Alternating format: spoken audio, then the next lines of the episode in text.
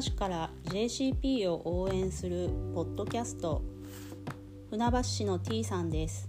今日は2022年10月13日に発行された日本共産党船橋市議会議員松崎幸さんによる松崎幸ニュースを読み上げていきます。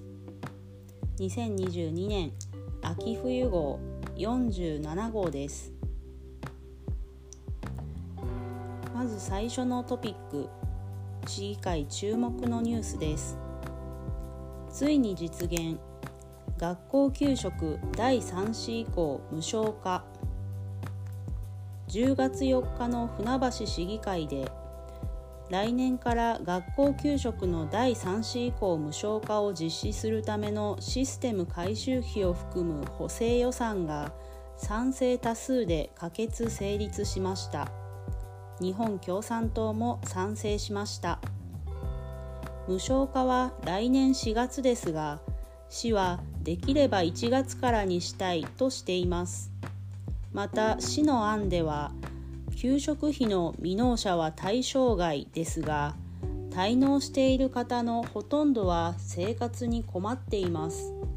議会で高い派が未納者も対象にするよう求め市は検討すると回答。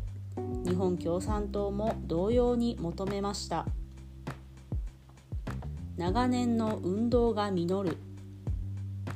学校給食費は小学校で年間約4万9000円。中学校で年間約6万7000円と家計を圧迫しています。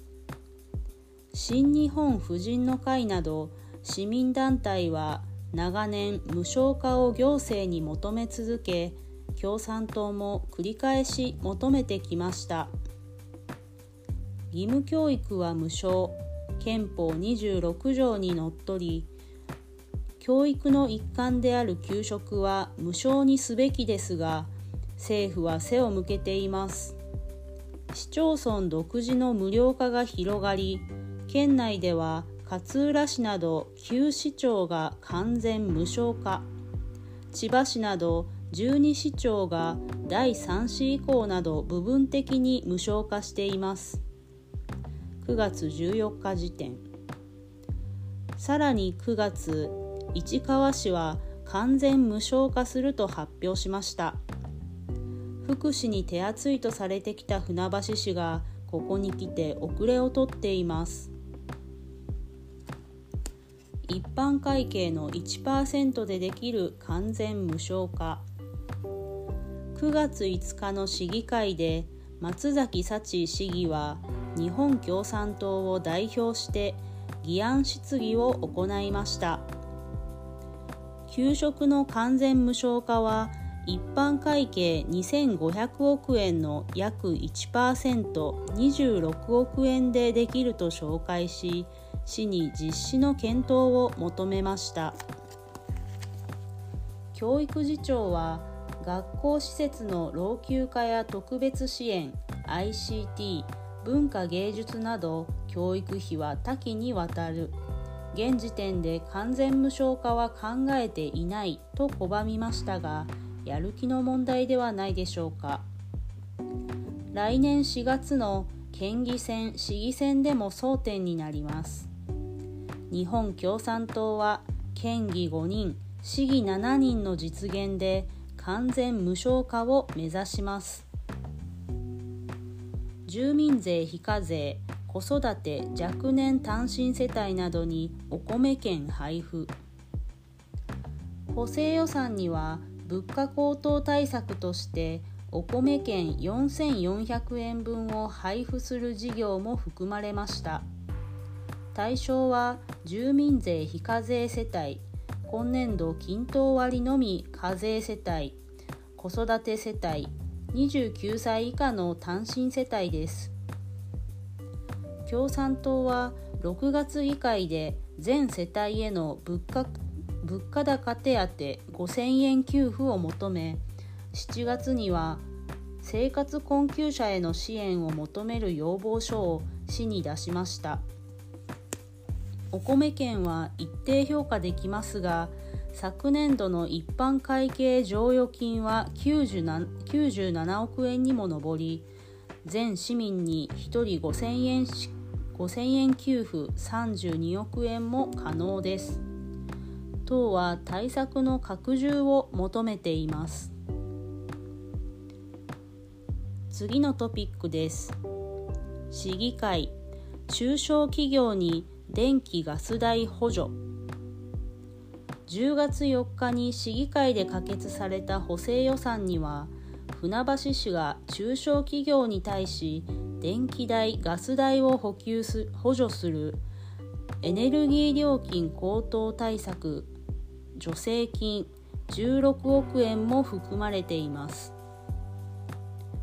対象となるのは4月から9月 ,9 月分の電気料・ガス料の利用総額が30万円以上。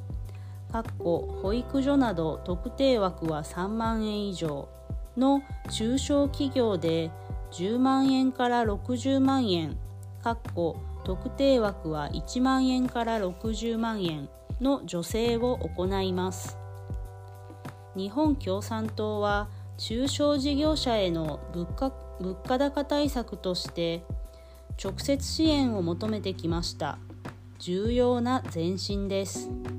しかし電気量ガス量の利用総額が基準未満となる業者は対象外となってしまいます。松崎市議は議案質疑で小規模小規模事業者にも届く追加支援と実態調査を求めました。市は地域に出かけて事業者の話を聞くのは大変大事。可能な限り検討し適切な支援制度を検討したいと答えました。実効的な施策が必要です。次は地域のトピック。下総中山駅南口バリアフリー化を JR に要望書提出日本共産党中山支部と講演会は8月19日 JR 千葉支社を訪問し下総中山駅南口のバリアフリー化を求める要望書を提出しました丸山真一前県議松崎幸市議が参加しました。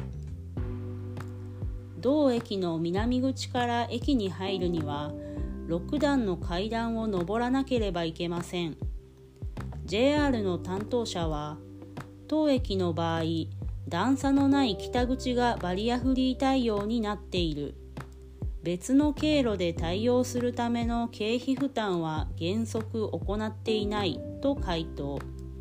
丸山氏が調査設計を実施して整備費用を市に提示してはどうかと提案 JR は船橋市に負担してもらえるなら検討すると応じましたこれを受けて9月21日松崎市議は市議会の予算決算委員会建設分科会で船橋市を正しました。道路計画課長は鉄道事業者がやりたがらない2ルート目のバリアフリー化の助成の在り方も少し考えなければいけないのかなと思う市が全額費用を出したら行うということについては鉄道事業者に確認して少し協議を進めていきたいと思うと答えました。高齢者や障害者などの移動券交通券の確保は重要です。引き続き実施を求めます。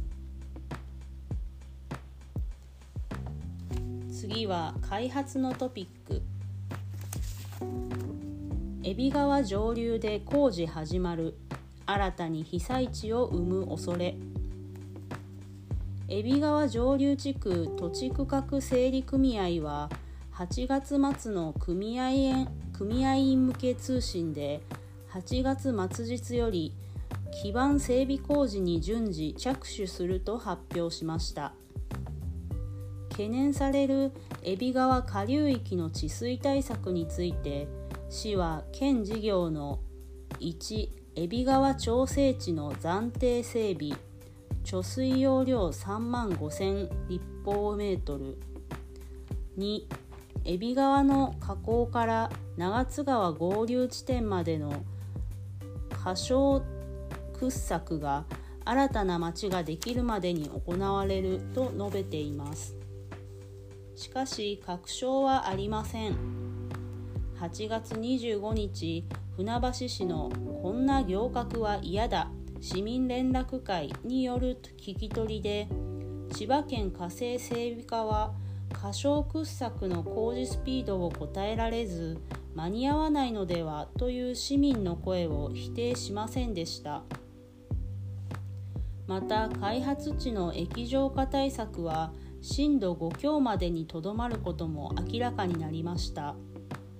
医療センターの液状化対策は震度6強を目指しますが救急動線など一部であり全面的には行われません。災害が続く時代に新たな被災地を作り出しかねません。次は地域のトピックです。道を広げて船橋市に要望。山手のゴルフ練習場サンランド船橋の東の道路は交通量の割に幅が狭く安心して歩けない。自転車で通ると怖いなどの声が出されています。9月21日松崎市議は市議会の予算決算委員会建設分科会で船橋市の認識を正しました。道路建設課長は以前から歩道整備の要望を受けている。実際に関係地権者の方と用地交渉などの協議を進めているがなかなかまとまらない。今年度も5月6月9月上旬に協議していると回答。松崎市議は前向きに進めてほしいと答えました。次のトピックです。ジェンダー平等。男女混合名簿拡大を。東京新聞は3月20日都内の区市町村と首都圏6県の政令市中核市中核市中67自治体の小学校で9割中学校で7割が男女混合名簿を導入する中船橋市は小学校1.8%中学校0と著しく遅れている実態を報じました。松崎市議は翌々日の市議会で男女の優劣を子どもにすり込む名簿の在り方は問題と指摘し是正を要求。市教育委員会が公聴会に働きかけ授業参観の保護者の出席確認など一部で導入され始めましたが本格実施はこれからです。日本のジェンダーギャップ指数は調査対象146カ国中116位と低位。一方でジェンダー平等を求める国民の声は広がっています。共に声を上げ変えていきましょう。何でも生活相談。11月26日土曜日。12月24日土曜日。午後2時から4時。松崎事務所。開人6-17-31にて。お急ぎの方は松崎の携帯。090-6156-8592まで。ボランティア募集中です。ポスターなら貼ってもいい。ビラ配りなら電話かけならなどお申し込みをお待ちしています。一面の連絡先か左の QR コードからご連絡ください。